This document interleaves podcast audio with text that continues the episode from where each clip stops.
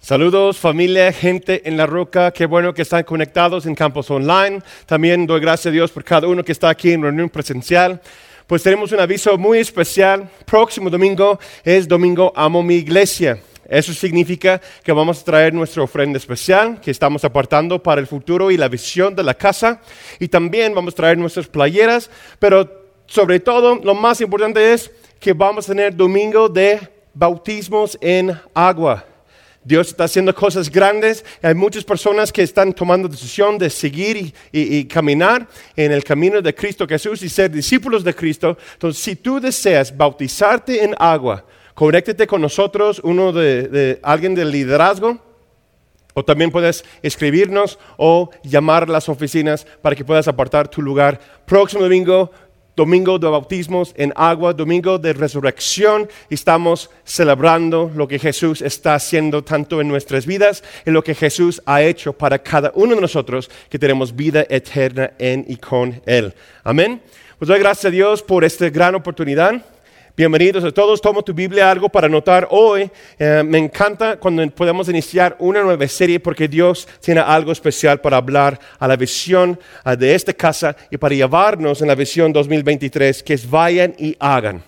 Si recuerdan, eh, en la visión del año, la palabra del año, compartimos varios versículos con ustedes acerca de lo que yo creo que Jesús y lo que mi esposa creemos que Jesús quiere para nosotros este año.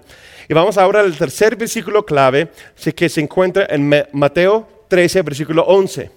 Mateo 13, versículo 11. Nuestra visión, vayan y hagan. Y la palabra dice, porque a ustedes se les concede entender el misterio del reino de los cielos. A ustedes, dice Jesús, a sus discípulos, les voy a dar la oportunidad que pueden comprender y entender la razón y el porqué del reino de los cielos, los misterios del cielo. Cuando caminamos con Jesús en esta vida, caminando con Él y, vamos obedeciendo, vamos aplicando la palabra en nuestras vidas, no sé si ha pasado en tu vida, pero ha pasado en mi vida, surge preguntas, incluso dudas. Y el gran porqué, ¿no es cierto? Y hay personas que dicen que, que no debes preguntar y no debes dudar. Pero si vemos lo que dice Marcos 4, versículo 10, una y otra vez vemos ejemplos como aquí, que vemos donde los discípulos tenían dudas o preguntas. Marcos 4:10 es un ejemplo, dice, cuando se quedó solo, los que estaban cerca de él, junto con los doce, le preguntaron qué quería decir la parábola. ¿Qué quiere decir con eso Jesús? Tengo una duda, ¿puedes aclarar las cosas? Solamente en los evangelios hay más de 20 versículos donde vemos que los discípulos tenían preguntas y dudas acerca de la vida, acerca del cielo, el reino de Dios, el futuro, Jesús mismo y también sus enseñanzas. Y yo no encuentro un lugar donde Jesús dice que se ofendió con ellos. Unas veces los, eh, los llamó la atención, ¿verdad? Pero Él no está en contra de las personas que tengan preguntas o dudas. Es mejor preguntar y aclarar la duda que seguir caminando eh, sin sabiduría, ¿no es cierto? Sin conocimiento. Yo creo que hay una gran diferencia entre la desconfianza y duda. Son dos cosas diferentes. El anhelo de Dios, si vemos desde el Antiguo Testamento hasta el día de hoy, en el Nuevo Testamento, vemos que, que Dios está en contra de la desconfianza. Incluso en el Antiguo Testamento varias veces se utiliza muchos ejemplos del pueblo de Israel que la desconfianza o la falta de confianza en Dios, Él lo llama un pecado. Y la ira de Dios se enciende o se levanta cuando los cristianos, cuando su pueblo, cuando su gente no confía en Él. Eso es diferente que tener una duda. Dice la palabra que Dios es un buen padre. Un buen padre no va a regañar a sus hijos porque si quieren preguntar acerca de la vida, ¿verdad que no? Fíjate lo que dice el profeta Isaías, 41, versículo 10. Estoy utilizando la Reina Valera 60. No temes, porque yo estoy contigo. No desmayes, porque yo soy tu Dios que te esfuerzo. Siempre te ayudaré, siempre te sustentaré. Con la diestra de mi justicia estaré presente. ¿Sí? Aquí Dios expresa su anhelo. Él dice, yo voy a ser tu fuente, yo voy a ser tu provisión, yo voy a ser tu Dios. Y una y otra vez se encuentra en las escrituras donde dice una frase similar, yo seré tu Dios y ustedes serán mi pueblo. Eso es el anhelo de Dios Jehová, Dios Padre. Por eso envió a su Hijo para restaurar la relación entre la humanidad y Él. Y culturalmente esta semana estamos celebrando el por qué Jesús vino a la tierra y por qué Jesús tuvo que pasar por lo que pasó, ¿verdad? Jesús vino para enderezarnos y encaminarnos hacia Dios, para que podamos entender el misterio del reino de los cielos. Eso fue un gran parte de la razón por qué Jesús vino. Claro, Él vino para salvarnos, para rescatarnos, para perdonar nuestros pecados, para purificarnos a través de su sacrificio. En un momento vamos a hablar de eso. Pero un gran parte del por qué Jesús vino era para traer esta reconciliación de la humanidad a Dios, porque Dios quiere ser nuestro gran todo, el gran yo soy. Dios quiere estar en cada nivel de tu vida emocionalmente, mentalmente, físicamente, económicamente. ¿Sí? Y sobre todo, claro que sí, espiritualmente hablando. Él desea ser el fuente de todo en cada área de nuestras vidas. Y Jesús dice, por eso los voy a dar permiso, les voy a dar autoridad para que puedan entender el misterio del reino de los cielos. En otras palabras, para que puedan entender la razón y el porqué de las cosas. Por eso vamos iniciando el día de hoy esa serie, lo cual que Dios ha puesto en mi corazón, que se llama La razón. La razón. Y vamos a ver las preguntas del porqué de las cosas. Primera pregunta que tenemos es la razón del sufrimiento. ¿Por qué las personas tienen que sufrir? ¿Por qué pasamos por circunstancias difíciles? ¿Por qué Jesús tuvo que entregar su vida en la cruz y morir por nosotros. ¿Por qué tenía que pasar estas cosas? El diagnóstico médico conduce al sufrimiento físico. La pérdida del empleo y la pobreza conducen al sufrimiento económico. Los prejuicios conducen al sufrimiento social y emocional. Y no estar conectado con Dios, el pecado causa un sufrimiento espiritual. ¿Por qué malas cosas pasan a buena gente? Pues yo tengo muchos temas que he compartido en el pasado acerca de eso. Y la verdad yo dije a mi esposa, yo no quiero tocar ninguno de esos porque quiero que Dios nos habla de una forma fresca y nueva el día de hoy. En nuestras prácticas, mi esposa y yo estamos meditando y ahí está en su devocional, yo en los míos, y llegamos a, a platicar acerca del apóstol Pedro. El apóstol Pedro escribe en sus cartas, y al estudiar las cartas de las epístolas de Pedro, encontrarás que la palabra sufrimiento y sus derivados se usan 21 veces en la primera epístola. O sea, en primero de Pedro, se encuentra la palabra sufrimiento, palabras relacionadas con el sufrimiento 21 veces. Pedro tenía mucho que decir al respecto y autoridad acerca de el sufrimiento. Un poquito de contexto para que entendamos lo que está pasando culturalmente en la vida de Pedro y la iglesia cristiana cuando primero de Pedro fue escrito. Ahora estamos hablando después de la crucifixión, después de la resurrección, que Cristo sufrió, Él fue, él fue asesinado, lo mataron en la cruz, sufrió bastantemente, grandemente, por cada uno de nosotros. Por causa de nuestro pecado, Jesús sufrió. Y próxima semana vamos a hablar más de la resurrección, pero ahora ya estamos en ese tiempo después de la resurrección y la iglesia está pasando por mucho sufrimiento. ¿Por qué? El contexto, el por qué es, el emperador romano Nerón estaba cazando a los cristianos y los llevaba cautivos y los torturaban.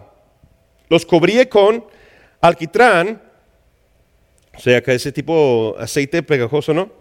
Y los empalaron sobre estacas y los encendían como lámparas para iluminar sus jardines. Eso es lo que está pasando en la cultura cristiana, Roma, en ese siglo. Y cuando Pablo escribe, primera carta, primera de Pedro, piensa en tu situación más difícil o el día más difícil que has tenido. Yo no creo que has llegado a tener un día de sufrimiento tan alto, tan grave, que uno de sus familiares o alguien que tú conoces fueron empalados sobre un palo, derramados con, con, todo eso y lo encienden de fuego y están ahí para que se conviertan en lámparas, ¿verdad que no? Pedro responde a esas grandes preocupaciones, esas grandes preguntas de ¿por qué estamos pasando por eso? Entonces yo quiero hablar de cuatro razones de por qué sufrimos, de acuerdo a lo que nos enseña el apóstol Pedro. ¿Están conmigo? Acompáñenme, por favor, ahora capítulo 4, primero de Pedro, capítulo 4, versículos 1 y 2. Pablo está escribiendo a la iglesia, Cristo ya sufrió, ahora la iglesia está sufriendo, están muriendo, están bajo persecución muchos de los cristianos, y es lo que escribe Pedro. Puesto que Cristo sufrió por nosotros en su cuerpo, también ustedes deben adoptar esa misma actitud porque quien sufre en su cuerpo pone fin al pecado, para que el tiempo que le quede de la vida en este mundo lo viva conforme a la voluntad de Dios y no conforme a los deseos humanos. Cuatro ejemplos, cuatro razones porque nos enseña Pedro aquí de por qué existe el sufrimiento. Número uno, existe el sufrimiento porque Jesús desea que podamos identificarnos con Él. Si conocen la historia, sabemos que durante esa semana culturalmente estamos celebrando que Jesús sufrió bastante. Él fue un hombre inocente, lo culparon de cosas que no hizo, lo, atraparon, lo golpearon, escupieron en su cara, le dieron eh, la cantidad de latigazos, uno menos de lo que se mata un hombre. Yo he visto documentales, este, y, he leído muchos documentos y cosas así, que estaba tan feo la golpiza, los latigazos y todo lo que hicieron con Jesús, que su cara, su espalda, ni se puede conocer como un ser humano, totalmente desfigurado. Ciertas partes del cuerpo expuestos, huesos, músculos expuestos, sangre por todo lado, por causa de lo que dice el profeta Isaías y Jeremías, por causa de nuestros pecados tuve que sufrir. Entonces nosotros vamos a pasar por situaciones difíciles para que nosotros podamos identificarnos con la persona de Cristo Jesús. Tal vez no de la forma de que vamos a ser crucificados, o tenemos que crucificar de Cristo nuevamente o hacer tipos de eh, dramas y teatros y cosas así como lo mencioné la semana pasada. No, eso no es el asunto. Pero incluso varios cristianos fueron crucificados como Cristo fue crucificado. Fueron torturados como Cristo fue torturado en el primer siglo de la iglesia. Dice aquí que Cristo sufrió en su cuerpo. Y dice después Pedro, ustedes deben adoptar esa misma actitud. ¿Qué actitud es eso? La actitud, la mentalidad de estar disponible y dispuesto a pasar lo que tengo que pasar por causa de Cristo Jesús. Versículo, versículo 12, bueno, antes que llegamos a eso, ve lo que dice Mateo 10, versículo 24 dice que nosotros no somos mayores que Cristo. Eso va en contra de la doctrina de prosperidad que se predica hoy día, que si tú eres cristiano puedes adquirir y tener todo lo que tú quieras en el nombre de Cristo Jesús. Eso no es doctrina bíblica. ¿Por qué? Porque Cristo lo que Él ofrece es la misma vida que Él padeció, que Él sufrió, que Él encaminó. Entonces vienen momentos de nuestras vidas donde no se sienta a gusto. Si tú dices que eres cristiano, estás enlistándote de decir, yo quiero ser como Cristo. El primer paso de ser como Cristo puede incluir rechazos, blasfemios, palabras, actitudes en contra de tu persona, tu familia, personas que ya no están de acuerdo contigo. Yo tengo amigos cristianos que entregaron su vida a Cristo y perdieron su trabajo por causa de la integridad, porque revelaron cosas que la empresa o otras personas estaban haciendo mal. Entonces, ¿a qué nivel estás dispuesto a ser cristiano? Esa es la pregunta verdadera. La razón del sufrimiento es para que nosotros podamos ser más como Cristo. Y ningún discípulo va a ser mayor que su maestro. Si odiaban a Él, pueden llegar a odiar a nosotros. Hablando de la iglesia cristiana, hablando de los discípulos verdaderos de Cristo. Si estaban en contra a Él, pueden estar en contra tuya. No lo tomas tan personal. Ay, ya no me aman. Tal vez no es porque no te quieren a ti, sino es lo que no quieren lo que tú representas.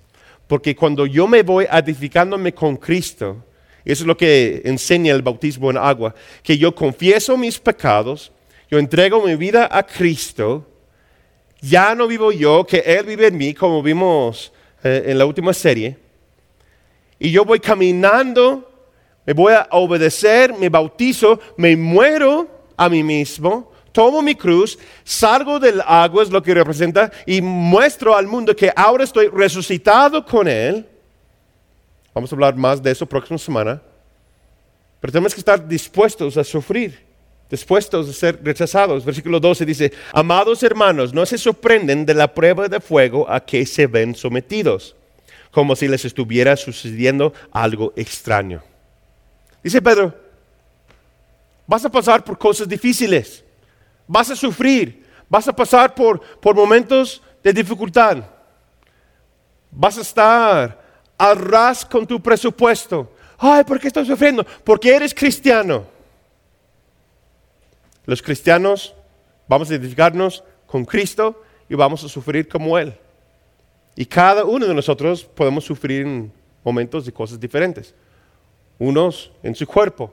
Dice aquí que Cristo sufrió en su cuerpo. También nosotros.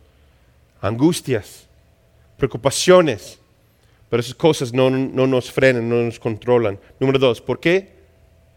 ¿Por qué razón? ¿Por qué el sufrimiento?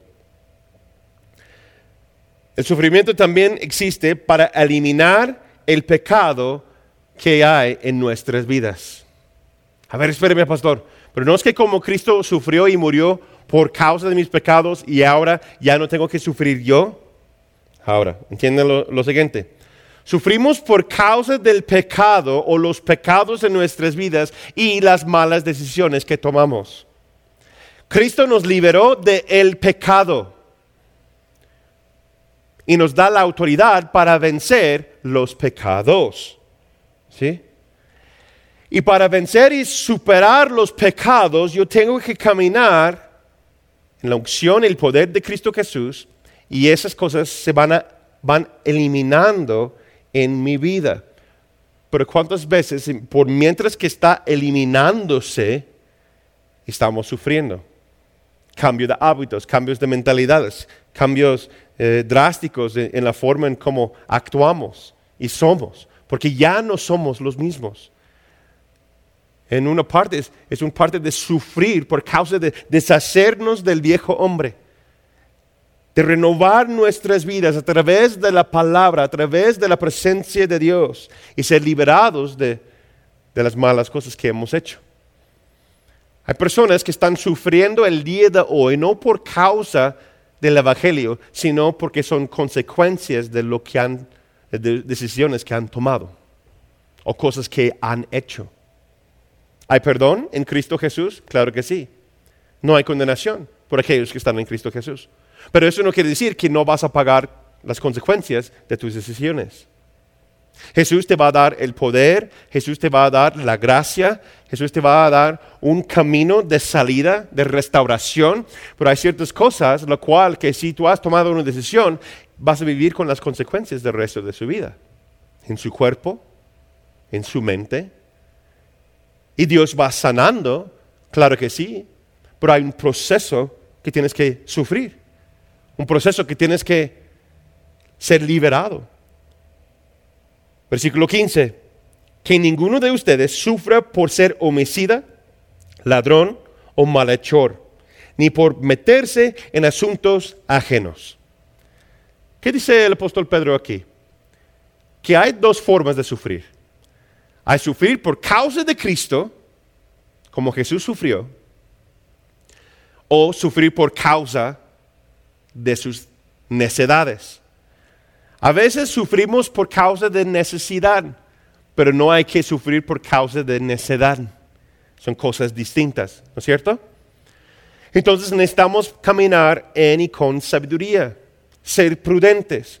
Y si has hecho algo malo, confiésalo al Señor.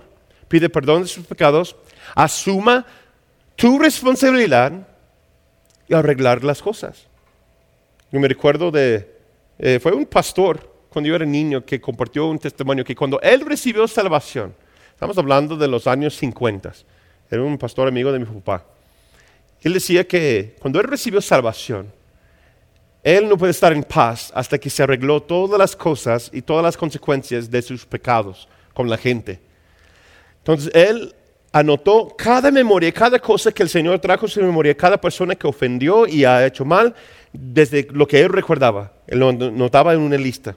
Y él iba a lo largo de, varios meses, casa a casa, cuando tuvo tiempo libre, casa a casa, con persona a persona, persona compartir el Evangelio, compartir la palabra, lo que Dios ha hecho en, ello, en él, pedir por perdón, entregar su vida a las consecuencias de lo que existía. Me recuerdo que él compartió que pues cuando era joven robó un carro y cosas así. No tenía el carro obviamente para regresar a la persona, pero regresó y ofreció eh, pagar el carro y la persona, no, pues eso fue hace muchos años. Pero el hecho de estoy dispuesto a pasar lo que tiene que pasar, pagar las consecuencias, y eso se llama integridad. Hemos escuchado testimonios de personas que, que hicieron cosas extremadamente, entre comillas, malas. Y entregaron sus vidas a la ley. El juez tuvo misericordia. Pasaron por unos meses, incluso otro hermano que conozco, este pasó unos años en la cárcel, pero se liberó su alma y su espíritu porque él dijo, es mejor que yo voy a sufrir por un momento por causa de Cristo y ser honesto que sufrir por mis necedades. ¿Verdad? Hay personas que sufren no porque es una prueba que viene de Dios, sino porque es una consecuencia de los malos hábitos o malas decisiones, o sea, el pecado que ha existido o que existe en su vida. El sufrimiento causa que lo que no es de Dios sale o va saliendo de mi vida. El sufrimiento causa, el calor causa que las cosas van saliendo a la superficie que van llegando a la luz y están, están purificando en la presencia de Dios. Es como una lija a la madera o un fierro. Esas cosas que, esos puntitos que van saliendo, se van lijando, se van purificando hasta que todas las cosas están parejos, en orden y llenos de integridad. ¿Sí? ¿Qué dice Pablo al respecto? 2 Corintios 3, 18. Así que todos nosotros, a quienes nos han sido quitado el velo, quitar el velo de alguien también es como una forma de sufrir, para que podamos ver y reflejar la gloria del Señor. El Señor, quien es el Espíritu, nos hace más y más parecidos a Él a medida que somos transformados a su gloriosa imagen. No sé si ha pasado contigo, pero en casa me recuerdo de varias cosas porque está pasando con mi hijo. Cuando vamos creciendo, hay dolor, hay sufrimiento, calambres. Y los muchachos, ay, me duele las rodillas, me duele la espalda. Y ciertas etapas de la vida, tu cuerpo va cambiando, las cosas van siendo distintas, estamos siendo transformados. Durante una transformación hay dolor, hay sufrimiento. ¿Por qué? Porque algo tiene que cambiar. Por eso se llama transformación. Dejar de ser de antes, ser algo nuevo. Entonces vamos a sufrir por causa del pecado en nuestras vidas. Y cuando va eliminándose, hay libertad, hay perdón, hay sanidad, sí. Pero el proceso es sufrimiento. Pida perdón a Dios por tus debilidades, por tus fallas. Yo hago lo mismo. Y cada día que seamos mejores y más como Cristo que el día anterior. Amén. Número tres que nos enseña el sufrimiento, nos enseña la voluntad de Dios.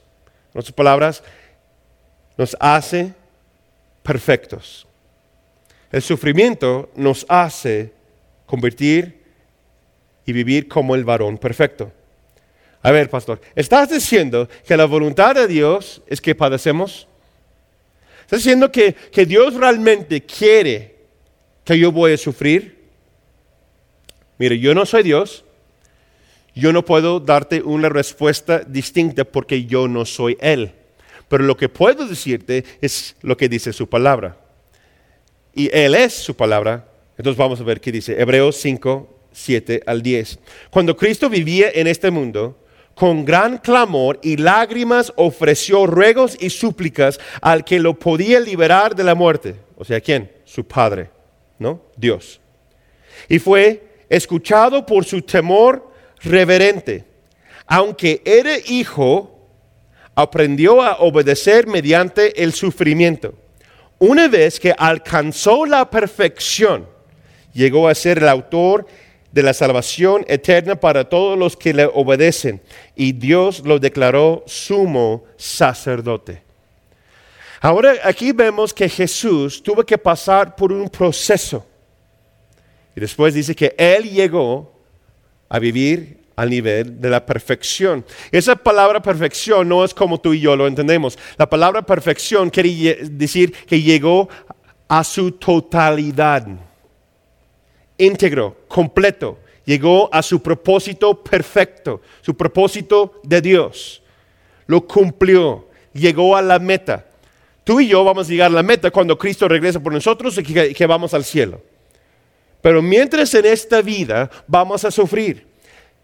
Y mientras que nosotros vemos el contexto bíblico del sufrimiento, nos enseña cómo ser perfectos, cómo llegar a nuestro propósito eterno, cómo llegar y vivir y ser como Cristo.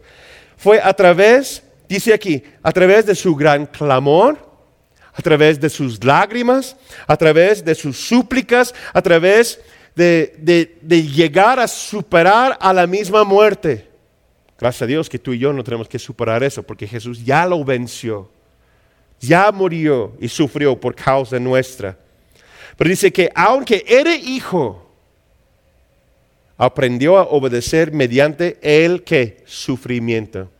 El sufrimiento existe, o las pruebas existen en tu vida para perfeccionar tu fe para perfeccionarte. Porque si no, ¿qué va a pasar? Se va a dominar lo que hablamos la semana pasada. Ese lobo interior se va a salir, el ego, el orgullo, todo lo que es carnalidad, vivir conforme a tu propia concupiscencia, vivir conforme a tu voluntad, tu forma de pensar, mi forma de pensar, es ser lo que tú quieres siempre cuando tú quieres, nada más porque sí. No, cuando dice Pablo, yo voy a dominar mi cuerpo me voy a someterme al sufrimiento. Voy a someterme al proceso de Dios. ¿Para qué? Para que me pueda pulir, para que me pueda perfeccionar, para que me pueda enseñar cuál es la voluntad perfecta de Dios para mi vida. La perfección de Dios no es por creerlo y declararlo. Oh, soy perfecto en el nombre de Cristo Jesús. Aleluya. No sino es un proceso en nuestras vidas, que a veces toma un instante en el altar o toma años. Eso depende muchas veces de la circunstancia, la situación y el área que Dios desea perfeccionar. Tú puedes invitarlo, la perfección de Dios a tu vida. Tú puedes recibirlo en tu vida o también puedes rechazarlo. Es una oportunidad que tú y yo tenemos cada momento de cada día. Porque tus hijos se levantan y actúan de tal forma no es porque Dios te odie. Él quiere perfeccionar tu área de paciencia. Con el cónyuge, esposo, esposa, con los hermanos en la iglesia. Es personas que dicen, te quiero hermano, pero te quiero lejos, ¿no? Un abrazo, pero así, ¿no? dale un like. No estoy diciendo que tienes que ser mejores amigos con todos, pero Dios ha dado a tu familia, a tu familia en Cristo, la iglesia, las relaciones a tu alrededor, para que tú y yo podamos ser perfeccionados. A veces se calen, a veces se molestan, ¿no? Incluso a veces hay, hay rechazos. Hay personas quienes no han llegado a vivir la vida plena en Dios porque no están dispuestos de sufrir por causa del reino. Que sea tu voluntad, Señor, y no la mía. Enséñame, Señor, cómo ser perfectos. Algunas personas han sido rechazados de sus familiares, sus amigos cercanos, o confrontaciones, ser menospreciado, estar dispuesto de, de pasar lo que tiene que pasar. Y todo eso no es porque, ah, es que la gente me odia. No, no es tener, la mentalidad de víctima. Es tener la mentalidad de Cristo. Y decir, Señor, permíteme ser más como tú. Que en mi debilidad, que tú seas más fuerte. Amén. Número cuatro, para glorificar a Dios. O, en otras palabras, tener una alabanza pura. Versículo 15 dice, tampoco tenga ninguno vergüenza si sufre por ser cristiano. Al contrario, glorifica a Dios por llevar ese nombre. Glorifica a Dios si están pasando por situaciones difíciles. ¿Por qué? Porque el sufrimiento, un resultado, o viene saliendo de nosotros que una alabanza pura. Es fácil adorar a Dios cuando todas las cosas van bien. Es fácil tener fe cuando tienes todo lo que quieres. Es fácil tener, tener gozo cuando las personas a tu alrededor te reciben y les caen bien. Pero cuando las cosas empiezan a ser difícil o circunstancias no deseadas, ¿no? no deseadas, y yo levanto y glorifico a Dios en medio de eso, Ahí es cuando el sufrimiento verdadero, la alabanza es puro. Cuando voy pasando por una prueba y puedo levantarme y decir, tú eres bueno Señor. Ahí es un fruto digno del sufrimiento. Y por eso Dios lo permite en nuestras vidas. Y muestra, cuando nosotros reaccionamos, y muestra que tú no eres de este mundo y yo no soy de este mundo. El príncipe de este mundo no es tu Dios. Es lo que Él quiere hacer. Y Dios permite las pruebas, Él permite todas esas cosas para ver realmente quiénes somos. Como dice la palabra, ¿no? Que eh, un, un dicho, que Dios permite o da las batallas más grandes a sus guerreros más fuertes. Y uno se levanta y dice, ah, pues soy como Sansón o qué. ¿No? Porque Dios ve algo más en ti de lo que tú puedes mirar en ti mismo. Por eso a veces las circunstancias son así, porque Él quiere ponernos a prueba para ver realmente. Es fácil alabar a Dios cuando todas las cuentas están pagadas. Es fácil alabar a Dios cuando toda tu familia tiene salud. Pero cuando hay enfermedad, cuando padecemos, vamos, por circunstancias no adecuadas, puedes levantar tu nombre y decir, tú eres bueno, Señor. Y para terminar, no tengo mucho tiempo ahorita, pero para terminar quiero hablar del el fruto del sufrimiento. Ya vimos el porqué, ahora quiero eh, dedicarnos, dedicarme un poquito de cuál es el fruto. Dice la palabra de Dios que nosotros, dice Jesús, que somos semillas.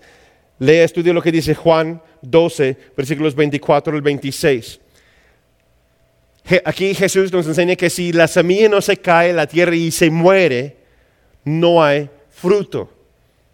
Si no hay sufrimiento, no hay frutos. Si realmente no pasamos por circunstancias difíciles, no hay un gozo verdadero, no hay paz verdadera. Entonces todos los frutos, lo que Jesús quiere hacer en nosotros, se revela cuando viene la muerte.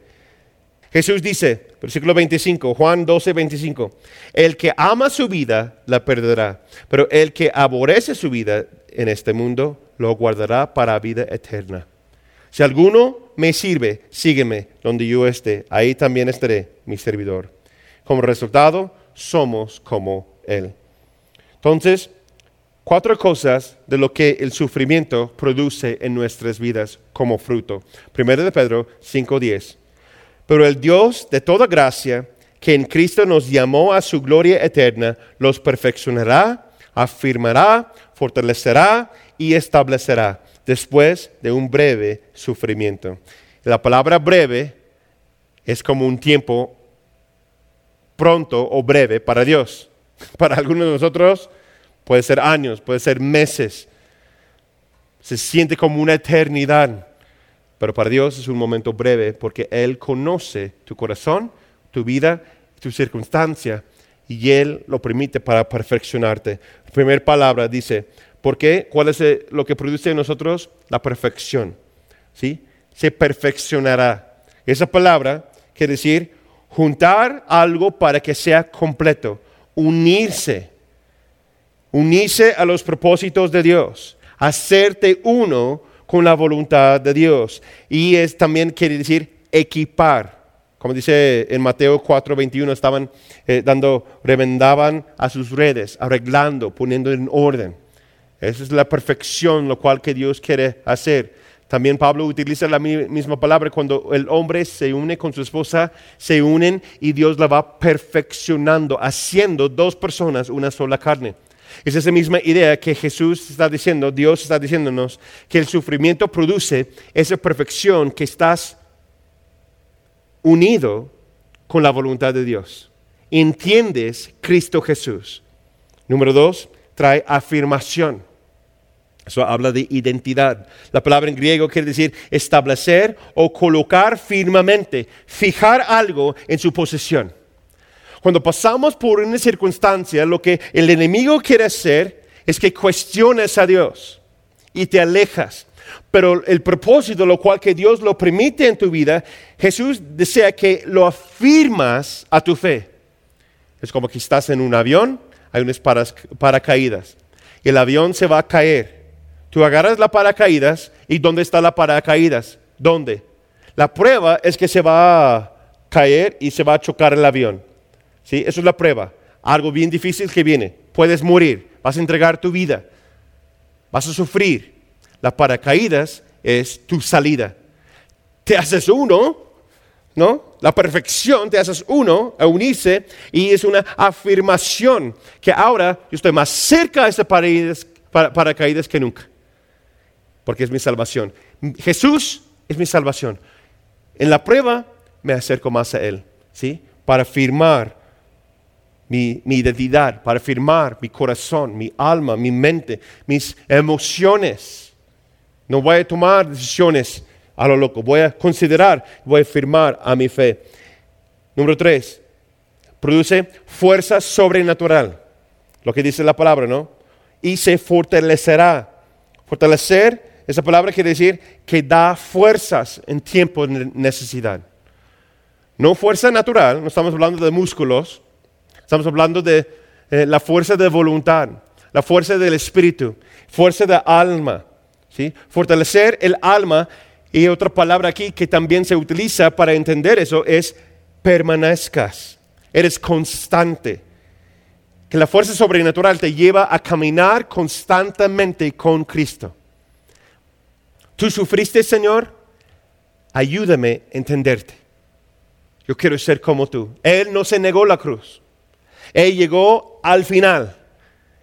Lo levantaron en frente de todos y ahí mismo él dijo, Padre, perdónalos porque no saben lo que hacen. perdónalos, Señor. Si eso no es ser constante y permanecer en Dios, yo no sé qué es. Y número cuatro, nos da estabilidad y se establecerá. ¿Sí? Dice la palabra, que todo eso es por causa de un breve sufrimiento, dice Pedro. Estabilidad, eso habla de fundamento, el acto de poner un fundamento o ser como algo firme. ¿sí? En la misma palabra, el mismo contexto, vemos eh, expresado en Mateo 7, 25. los que son de la casa saben muy bien de lo que quiere decir Mateo 7, 24, 25. Cualquiera pues que oye esas palabras y las hace, le compararé a un hombre prudente que edificó su casa sobre la roca. Y llegaron, vinieron, soplaron vientos, llegaron ríos, tormentas, y chocaron y golpearon contra aquella casa y no se cayó. ¿Por qué? Porque estaba fundada, ahí está la palabra, sobre la roca. ¿Dónde estás parado? ¿Dónde estás parado? ¿En la arena o sobre la roca? ¿Tus emociones o sobre tu fe? El sentir de cómo es la vida, las circunstancias difíciles o tus ojos están puestos en Jesús y estás caminando conforme a Él. Recuerda, yo lo, he dicho, lo dije hace años, pero me recordé de, de, algo que puse en el Face, en las memorias, recuerdos en Face, que yo dije, el sufrimiento y las tormentas de la vida revela tu fundamento para saber realmente quién es tal persona. No verlo cuando todas las cosas van bien, verlo cuando las cosas van mal. Y ahí vas a ver el carácter. Gerentes, jefes, si quieres ver el carácter de alguien, dale una prueba y vas a ver cómo reaccionan, cómo obedecen. Y ahí puedes decir, lo quiero que trabaje conmigo o no. ¿No? Jóvenes, los que quieren casar, no te cases luego, luego. Ve la situación difícil de la familia de, tu novia, de tu novia, eh, de, las circunstancias y ve cómo reacciona cuando las cosas van mal. Ahí vas a saber realmente quién es. Cuando las cosas van caminando en marcha, se revela realmente quiénes somos. En conclusión, nos ponen de pie aquí, pueden escribirnos, darnos sus peticiones de oración en campos online, pero quiero que estamos considerando lo siguiente. ¿Estás sufriendo por causa de Cristo? O por causa tuya. Perdóname, Señor, por hacer las cosas de mi manera. Perdóname, Señor, por ello. Pídele perdón. Confiésalo al Señor si estás viviendo conforme a tu propia mentalidad. Tal vez hay ciertos sufrimientos y ciertas cosas que están pasando que son consecuencias de tus malas decisiones. Pero Dios te puede encontrar ahí. Y Jesús dice, ven todos aquellos que están cansados, que han sufrido, ven a mí les doy paz. ¿Estás pasando por un proceso de sufrimiento? Creo que todos nosotros estamos en un cierto nivel, un cierto tipo de sufrimiento. ¿Por qué? Porque Dios quiere que seamos más como su Hijo. La pregunta clave es hoy, ¿puedes dar gracias a Dios por ello? ¿Puedes dar gracias a Dios por aquellas personas quienes te han lastimado? ¿Por los momentos difíciles de la vida? ¿Por pasar pasar por tiempos de, eh, incómodos, tal vez no tener el trabajo o la casa o las cosas que realmente tú anhelas, lo que tú quieras, pero por causa de Cristo vas a tomar la decisión de aceptarlo, caminar con ello y dar gracias a Dios y alabanza por eso. Recibe hoy Jesús como tu Salvador. Él es el único que entiende realmente el sufrimiento por causa de su sufrimiento en la cruz. Cada una persona, cada uno de nosotros, quienes confesamos a Él como nuestro Salvador, podemos tener libertad, podemos tener salvación. Hoy quiero orar por ti, quiero orar por cada persona que está viviendo este video y doy gracias Señor por cada persona. Gracias Señor por lo que has hecho, lo que estás haciendo. Si estamos sufriendo, si estamos pasando por esas pruebas, Señor, yo oro por cada uno, Señor, que tu gracia toque su corazón, toca su mente, toca su cuerpo, trae sanidad en el nombre de Cristo Jesús, que cual sea, que cual sea la circunstancia, Señor, que tú lo permites para que podamos llegar y estar más cerca a ti. Como ese hombre con la paracaídas, podemos agarrarte y decir, gracias Señor, que tú has prometido que nunca nos dejarás.